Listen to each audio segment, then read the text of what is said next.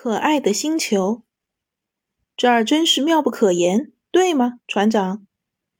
西蒙斯一面透过观测镜向飞船外张望，一面故意漫不经心的这么说：“简直像是天堂。”说话间，他存心打个哈欠。我看还没到出去的时候。金布尔船长答说：“他发现这位生物学家的脸拉得很长。”不过，船长，别争了。金布尔也从观测镜中窥视外面茫茫起伏的草原，茂盛的草场仍像两天前飞船降落时那样鲜嫩。船的左侧青峦起伏，山岗间隐约可见瀑布飞泻。这颗星球真是山清水秀，繁花似锦，风光旖旎。正因此，金布尔更不敢贸然行事。他一生曾换过两任妻子和五艘全新的飞船，经验告诉他，在迷人的外表后面，往往会隐藏着什么。十五年的宇宙航行，既使他增添了额上的皱纹和白发，也使他处事更为谨慎。这是刚送来的检验报告，船长。船长助理莫莱恩递给金布尔几张纸，他那宽阔而粗糙的脸上呈现出不耐烦的神情。金布尔还听到门外阵阵窃窃私语，船员们都挤在外面等候他的决定。所有的人都急切渴望能走出飞船。金布尔翻阅报告，一切都和前四次一样。空气适于呼吸，没有危险的微生物，没有病菌，也不存在什么辐射。临近树林中有动物在走动，但迄今没露过面。仪器探测出，在几里外的南方存在大量金属，也许这是山中蕴藏的矿产，但还需要做进一步的勘探。一切看上去都很好，金布尔无奈地说：“这份报告引起他某种朦胧的忧虑。他认为每颗星球上或多或少总有些问题，最好一开始就能搞清，否则出了事后悔就晚了。”我们能出去了吧，先生？莫莱恩站得笔挺，他简短的请示。金布尔简直都能感到全体船员在门外不约而同地屏住了呼吸。我不知道。金布尔搔了搔后脑瓜子，他还想找拒绝的新借口，但结果却喃喃道：“那好吧，派出全部警卫，先放四个船员出去，不能走出飞船二十五英尺之外。”不管自己愿不愿意，人总是得放出去的，否则在经过十六个月既热又挤的长途飞行后，船员们简直会愤而造反。是，先生。船长助理一步就跳到门边。我想科学家也是可以出去的。西蒙斯双手插在裤兜里说：“那当然。”金布尔疲惫地说：“我和你们一块儿去。”在飞船潮湿而气闷的环境中憋上十六个月之久，这颗无名行星的空气就显得格外馥郁芬芳。山那边吹来的风柔柔的，清新可人。金布尔船长两手抱胸，乐呵呵的大口吸气。四名船员全都忙着舒展手脚，深深呼吸。生物学家西蒙斯俯身摘下一根草茎，真奇怪。有什么可奇怪的？金布尔过来问。您看，这位瘦小的生物学家举起小草说：“上下粗细一样，非常平滑，没有细胞组织的迹象。”瞧那个，他又忙着去观察一朵红色的花。嘿，有人光临了！叫弗利安的船员第一个发觉到当地的生物，的确是有些动物打林子里穿过草地，再朝飞船走来。金布尔船长很快回顾一下飞船，警卫们正在警惕的持枪守护。为了以防万一，他又摸摸腰间的武器，一动不动的等着。领头走在前面的动物，脖子有长颈鹿那么长，几乎有八英尺高，它的腿却又短又粗，和河马差不多。猩红的皮毛上满缀白色花斑，它后面跟着五头小狗那么大小的生物，全身披着雪白的绒毛。作为殿军压后的是一头胖乎乎的红毛小猪，碧绿的细尾巴在身后摇摇摆摆。他们在人们面前停下，并鞠躬致意。在一阵莫名惊诧后，船员们乐得放声大笑。这笑声似乎就是信号。于是，那五头毛茸茸的白色小狗立即跳上长颈河马的背攀援，表现出各种高难度的平衡动作，简直是群高超的杂技演员。人们乐得拼命鼓掌。现在。那头小猪也在用尾巴倒立，拿起了大鼎，棒极了！西蒙斯情不自禁的喝彩。接着，这批演员又从长颈鹿马背上跳下，长着绿尾巴的红毛小猪不停地跳起旋转的轮环舞，简直盖了帽了。细菌学家摩里斯说。长颈河马笨头笨脑地做了一个前滚翻，一只耳朵贴着地面，又站起，深深弯腰致谢。然后他们开始唱歌，奇怪的旋律，但肯定是在唱什么歌。他们演唱了一会儿后，又点头行礼，然后在草地上打滚胡闹。四名船员热烈鼓掌。埃米克拿出记事本，设法记录这些音调。只有金布尔船长还在皱眉思索。这里动物的举止实在太反常，实在令人难解。船员们注意，他下令说：“回船。”四名船员用不满的目光望着他。“该换换班了。”船长说。于是，这四个人才拖着懒洋洋的步伐，勉勉强强朝飞船走去。我想你们还想留在这里吧？金布尔对那些科学家说。“那当然。”西蒙斯答说，“我们从来没有见过这种情景。”金布尔点点头，他也回了飞船。迎面而来的是第二批的四位船员。莫莱恩，船长喊道：“船长助理飞步进入船长室，你去南面查查，那儿究竟是什么金属？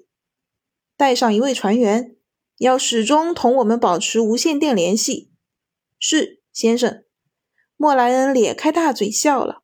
“这里的动物确实很友好，是吗，先生？”“不错。”金布尔说，“真是颇为可爱的星球。”他继续说：“是的，莫莱恩去忙他的装备了。”金布尔船长坐下来苦苦思索：这颗行星到底在什么地方不对头呢？几乎整个第二天，金布尔都在忙着准备给地球的汇报。傍晚时才搁下笔走出去。“您有空吗，船长？”西蒙斯问他。我想带您去看看森林里的一些怪事。尽管船长嘴里不断唠叨，但还是随着生物学家去了。说实话，他心里也还真想去看看。路上碰到的三头本地生物紧跟他们身后走向森林，他们酷似地球上的狗，只是颜色大不一样，全具有红薄荷水果糖那样的白色条纹。就是这里。他们刚进入森林，西蒙斯就迫不及待地说：“瞧瞧四周，您说怪不怪？”船长环顾四周，树干相当粗壮，树木相互隔得很远，透过它们都能看清后面的空地。这倒好，金布尔说：“这里是不会让人迷路的。”问题不仅如此，西蒙斯说。你再仔细瞧瞧。金布尔笑了。西蒙斯带他来到此地，因为船长是他最好的听众。其他科学家们都在各忙各的事。他们身后那三头动物还在相互嬉闹、奔逐跳跃。不知从哪儿飞来银白色的小鸟，满身金点。这儿没有灌木丛生长。金布尔向前又走上几步，说：“怎么样，还没注意到这里有什么地方不对头吗？”西蒙斯不耐烦地逼问。“树的颜色也非常奇怪。”金布尔说。“还有什么吗？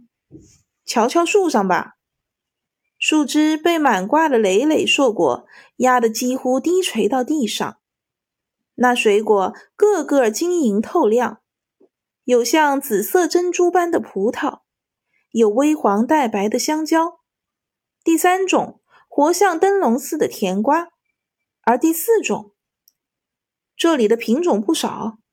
金布尔试探说：“他不理解西蒙斯究竟要他注意什么。不同的品种，你好好看看，有上十种完全不同的果实，竟长在同一条树枝上呢。”事实上，每棵树上的确都惊人的生长着各式各样的果实。大自然从不曾有过这种现象，西蒙斯说。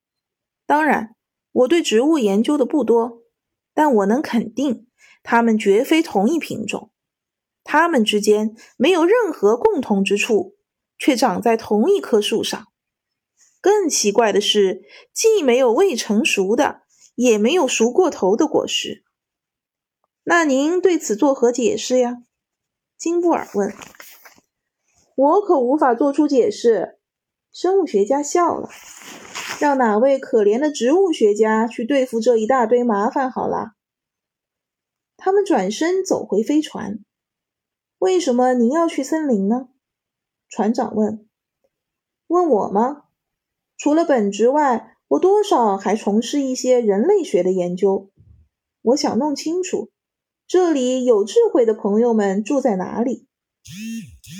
结果一无所获，我没找到道路，没找到任何器皿，什么也没发现，甚至连洞穴也没有。金布尔对生物学家在从事人类学的观察并不意外。飞船的科学家差不多都是一专多能。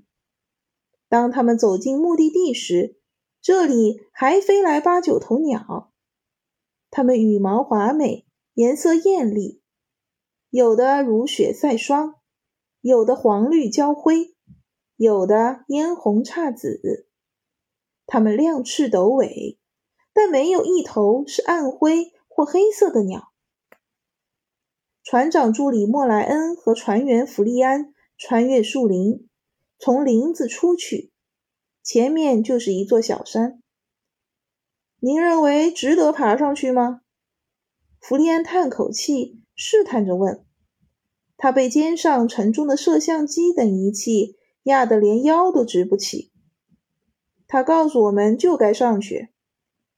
莫莱恩点点手中仪器的表盘，指针证明。山后的确有大量金属蕴藏，真该在飞船里面带上一辆汽车。”弗利安说。他深深弯下身体，以便在攀登这不算太陡的山坡时能更轻松些。不错，要是带上头骆驼还要好。他们头上的金红色小鸟在婉转啼鸣，翩翩竞翔。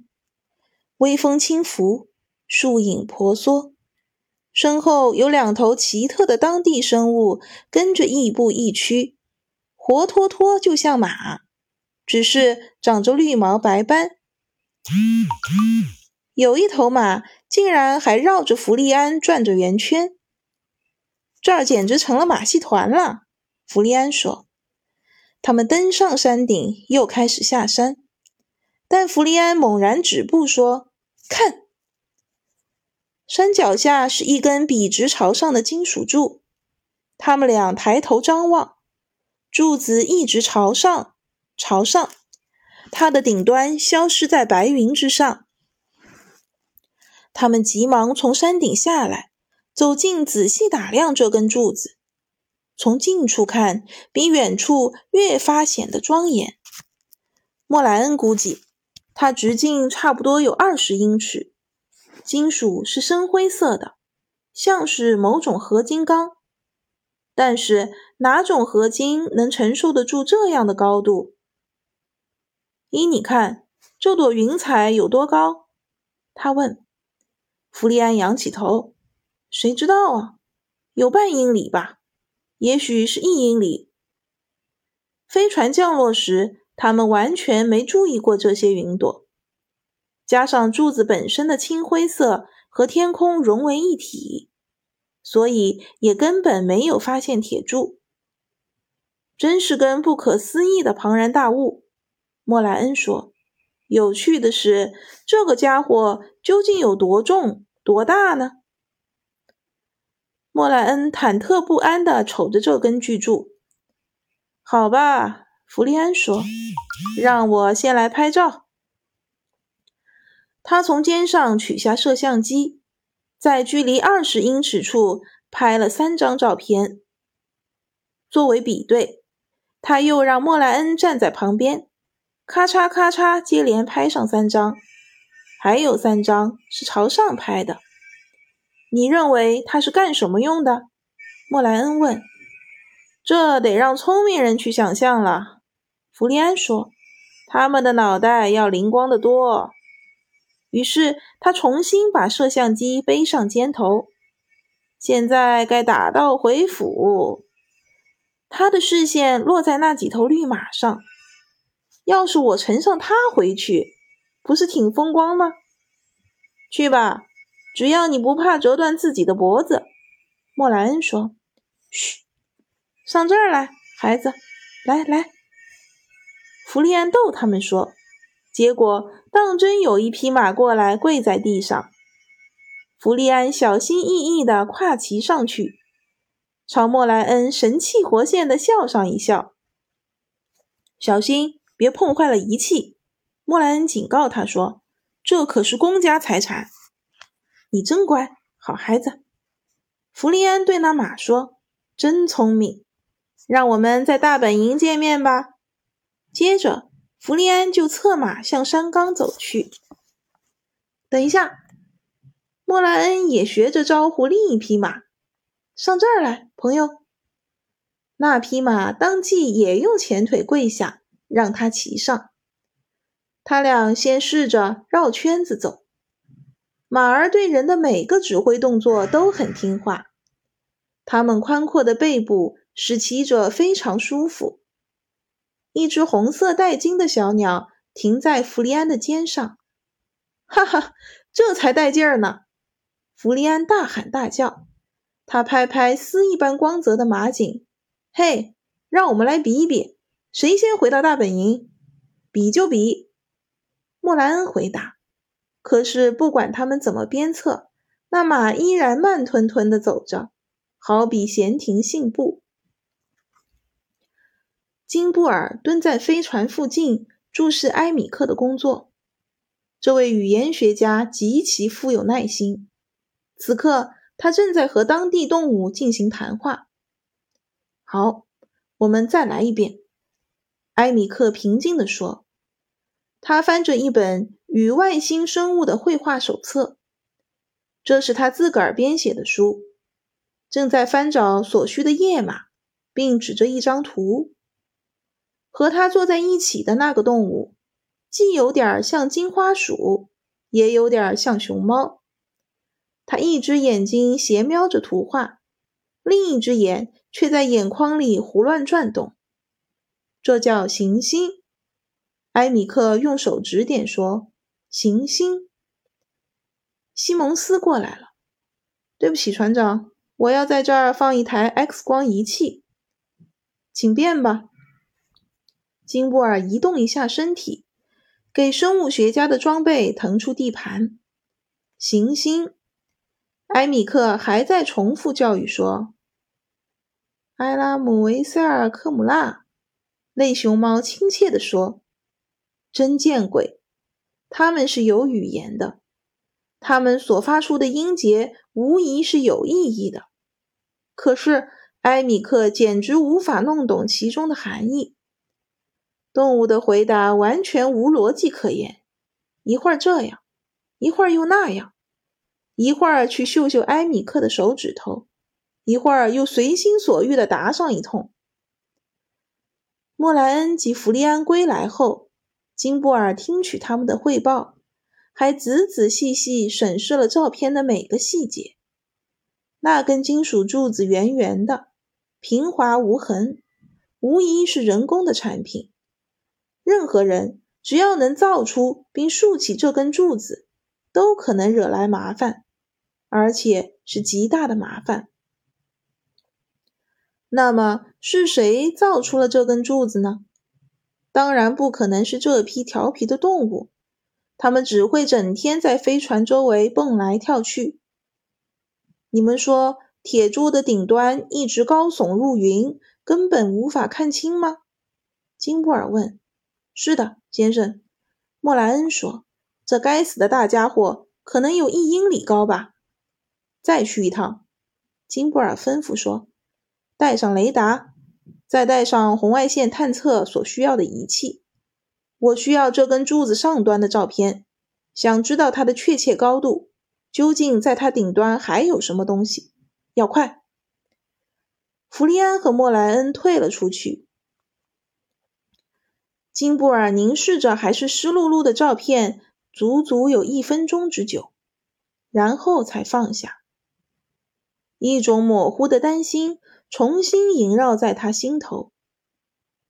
金布尔经历过的痛苦经验告诉他，世界上万事万物都是在一定条件下出现的，所以如果不能及时弄清，后果将不堪设想。细菌学家摩里斯是个秃顶的小个子，他也专心观察着显微镜。发现什么了吗？船长问。摩里斯抬起头，先是眯缝眼睛，然后又不住的眨动。什么也没发现，他说：“我研究了花卉和土壤的标本，还取来水样，现在什么也不敢说。”但是整个行星上没有任何细菌，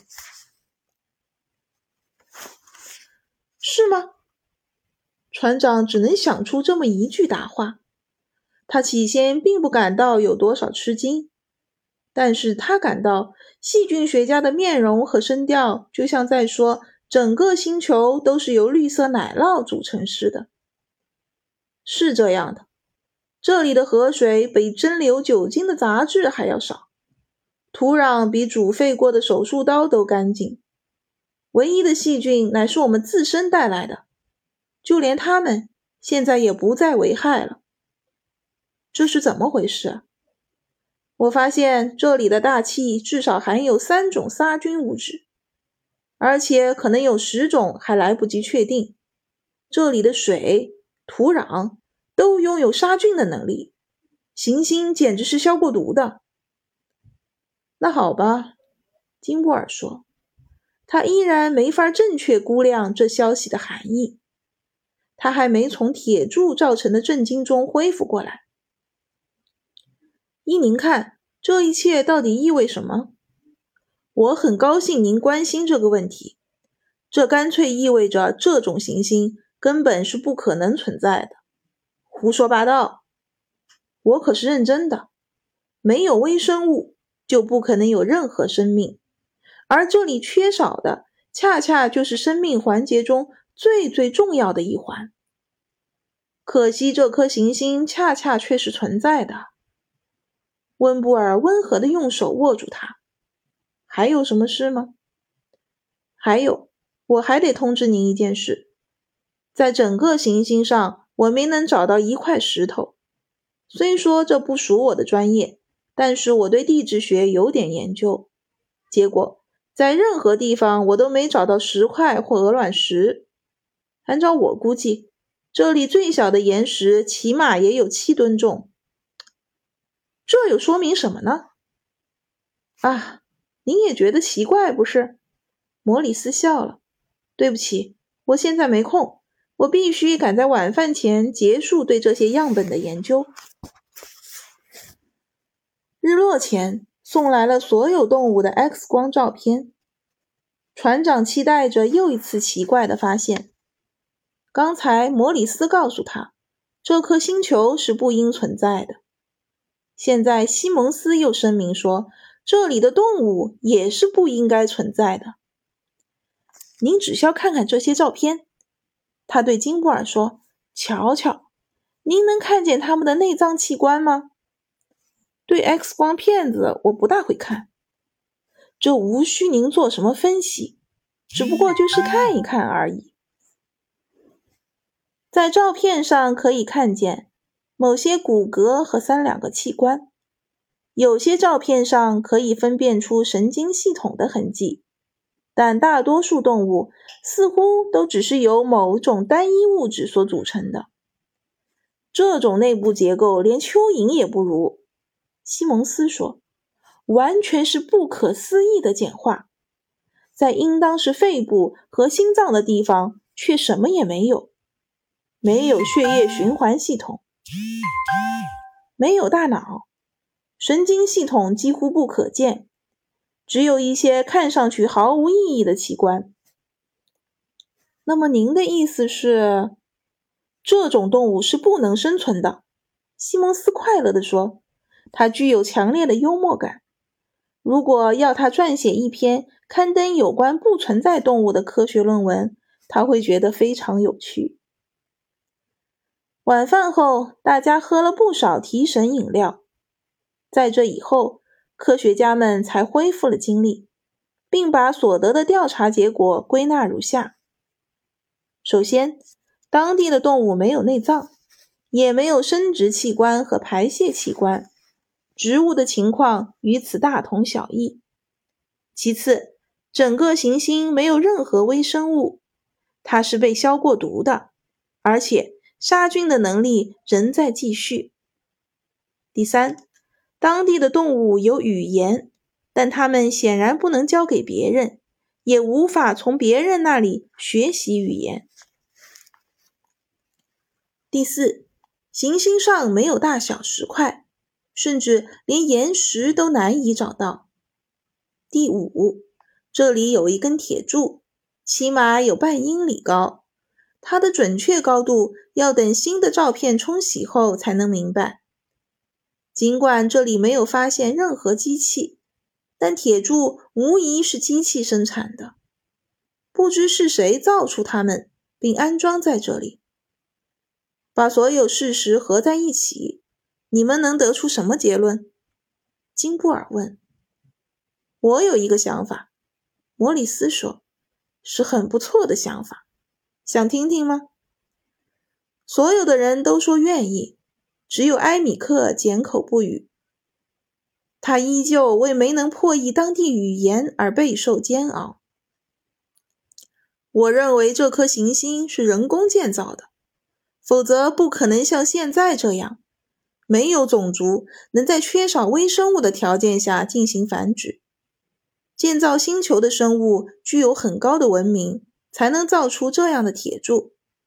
他们是为这批动物建立这颗行星的。为什么？金布尔问。这正是整个动物最动人之处。莫里斯沉入幻想，是出于纯粹的博爱主义。只要看看这里的动物，它们无忧无虑，玩玩闹闹，不知有暴力，没沾染恶习。难道这不是其他世界的楷模？哪里有四季如春并嬉笑玩耍的地方？话倒是不错，金布尔仍保持讥笑的神态说：“但是这里的人，摩里斯继续发挥，为所有降落到这颗星球上的人提供一条信息：生物是可以和平共处的。您的理论有个漏洞。”西蒙斯反驳说。须知，这里的动物是不能通过自然途径繁殖的。您亲眼见过他们 X 光的照片？不错，莫里斯的想法在生物学家面前破灭了。也许它们只是机器动物。依我看，事实就是这样。西蒙斯说：“我认为建造铁柱的人也造就了这批动物。动物只是作为仆人，作为奴隶。”他们甚至把我们也当成他们的主人呢。那么，真正的主人究竟在哪里呀？摩里斯问。见鬼！我怎么知道？西蒙斯说。这的确是个问题。金布尔说。我们从没发现任何像是住所的地方。也许他们的文明已发展到如此之高，不需要汽车或房子。他们的生活和大自然融为一体了，那他们为何还需要仆人？莫里斯冷冷发问。又为什么还要建造这根柱子呢？当天晚上，新的铁柱红外线照片出来了，科学家迫不及待地从事分析。柱子高耸入云，几乎有一英里，上部隐没在云雾之中。顶端两侧都有与柱子成直角的突出物，其长度为八十五码，就像是瞭望台。西蒙斯说：“在这么高的地方能观察到什么？”摩里斯问。“那里除了云以外，什么也看不见。也许他们就是爱看云彩。”西蒙斯说。“我可要去睡觉了。”船长泄气地说。第二天一早，金布尔船长醒来时感到有些不大对劲儿。他穿好衣服走出飞船，清风拂面，似乎有某种觉察不到的灾祸正在降临。难道这纯属神经过敏？金布尔摇摇头，他向来相信自己的预感。对他而言，预感往往就是在下意识中进行某种判断的过程。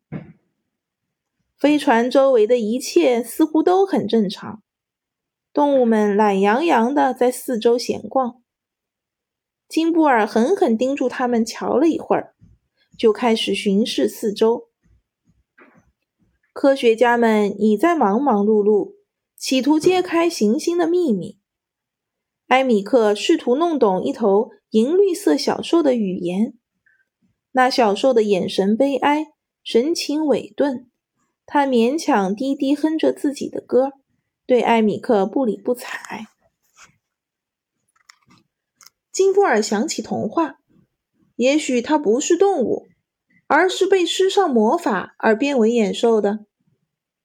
但船长很快就抛开这愚蠢的奇想。所有的船员都在瀑布那儿洗澡。金布尔派出两人对铁柱进行显微镜分析。铁柱是他最最担心的。科学家对他束手无策，无所作为。这并不奇怪。每个人都有自己的一大摊子。例如，对语言学家来说，首先就是要弄懂当地的语言，而生物学家。则忙着去森林，想解开多种果实之谜。但他自己可以干什么呢？金布尔船长逐一回顾自己的猜测。他需要找出一个带根本性的解释，能说明所有这些困惑的现象。为什么行星上不存在微生物？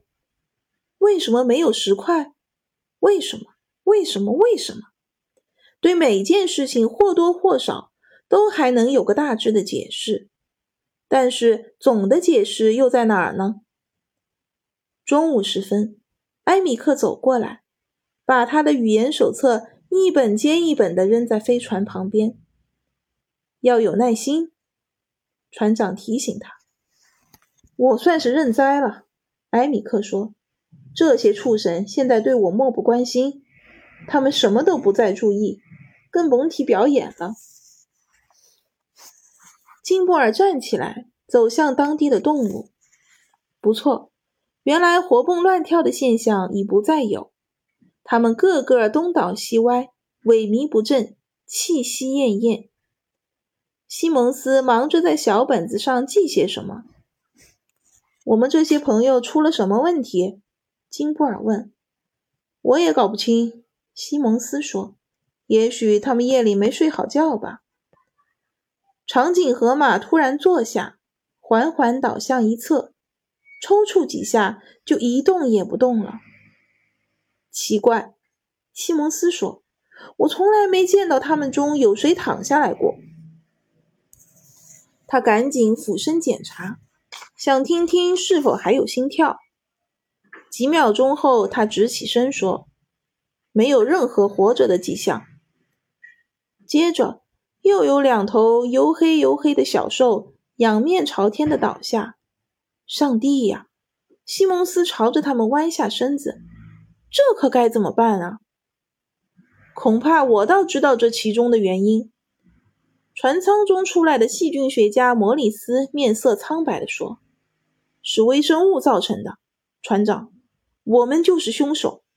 这些可怜的动物是被我们杀死的。”记得我对你们说过吗？这颗星球上没有任何微生物，而我们却把大量有害细菌带来此地，让细菌找上了新主人，而这些主人是没有任何抗菌能力的。但您不是也说过，大气中存在着消毒物质吗？金布尔问。可能它们的作用不那么快。摩里斯也弯下身子观察野兽。我深信原因就是这个。所有余下的动物，所有在飞船周围的动物，都跌倒在地，僵硬不动。金布尔船长焦急地顾盼四周。一个身上还是湿漉漉的船员气喘吁吁地奔来。船长，他吐字艰难地报告说：“在瀑布那儿，动物们。”我知道，船长说：“让大家回来。”事情不光这些，船长。那船员说：“那瀑布，我说瀑布什么？快说，瀑布也停止了，先生，它连一滴水也不再流了。赶快命令大家都回来，要快。”那船员又奔回瀑布。金布尔张望四周，连他自己也不知道要想看什么。森林和往常一样寂静，异常安静，太安静了。他觉得总的答案似乎已触手可及。他突然又意识到那缕缕微风，那从降落在这颗行星上就开始一直在吹拂他们的絮絮柔风也停止了。怎么老出怪事？连太阳也暗下来了。摩里斯低声念叨说：“谁也说不准这事。离日落尚早。”但阳光给人的感觉似乎越来越淡。人们从瀑布那边奔来，身上水珠未干，按照船长的命令，一一进入飞船。只有科学家们还站在入口处，张望着寂静的环境。我们造了什么孽了？埃米克问。那些垂死的野兽使他浑身发抖。派去对铁柱做分析的两位船员也在拼命往回奔跑，快得像是魔鬼在后面紧追似的。又发生什么事啊？金布尔问。那该死的柱子，船长！莫莱恩嚷道：“它转动起来了！这么个大家伙，居然能转个不停！这鬼东西！快回到飞船里来！”金布尔下令。他感到危险正在逼近。可是动物们却又都跳起来了。金红小鸟重新飞向高高的空中，河马站起来打了个喷嚏，走开了。后面跟着其他动物，一个一个都离开了飞船。从森林穿过草地，还在不断走出大批没见过的各种野兽。所有野兽都在朝西方走去，抛开了地球人。全体火速上船！金布尔猛然声嘶力竭地喊：“现在一切都很明白，他只巴望能及时逃往茫茫太空，远远离开这个星球。快点，该死的，准备起飞！”他对惊诧莫名的人们喊狂喊。但是周围还留着我们许多设备呢。西蒙斯坚持说：“我不懂，干嘛要这么匆忙？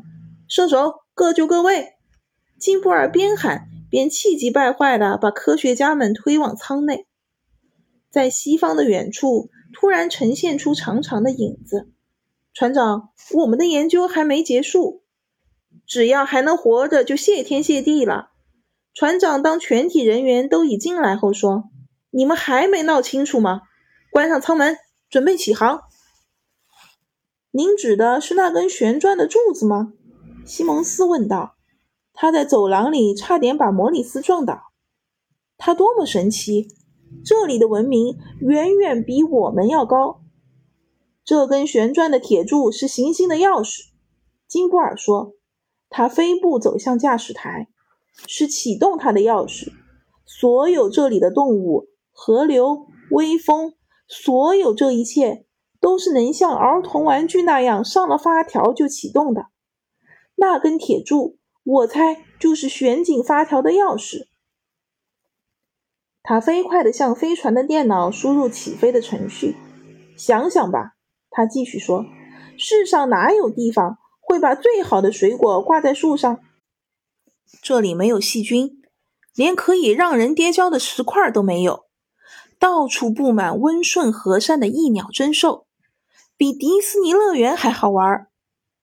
这里是宇宙儿童游乐场。”西蒙斯惊呼：“我想，当我们这些不速之客来到这里时，发条大概已经差不多要松弛了。但是有人正在用钥匙把这颗行星重新启动起来。”科学家们都瞪大眼睛，一眨不眨地看着船长。舷窗外，在绿色的草地上的黑影已伸展到上千英尺之长。注意加速！金布尔按下起飞的按钮。我绝不愿意作为玩具野兽去会见来这里玩耍的孩子们。更重要的是，我绝对不希望见到他们的家长。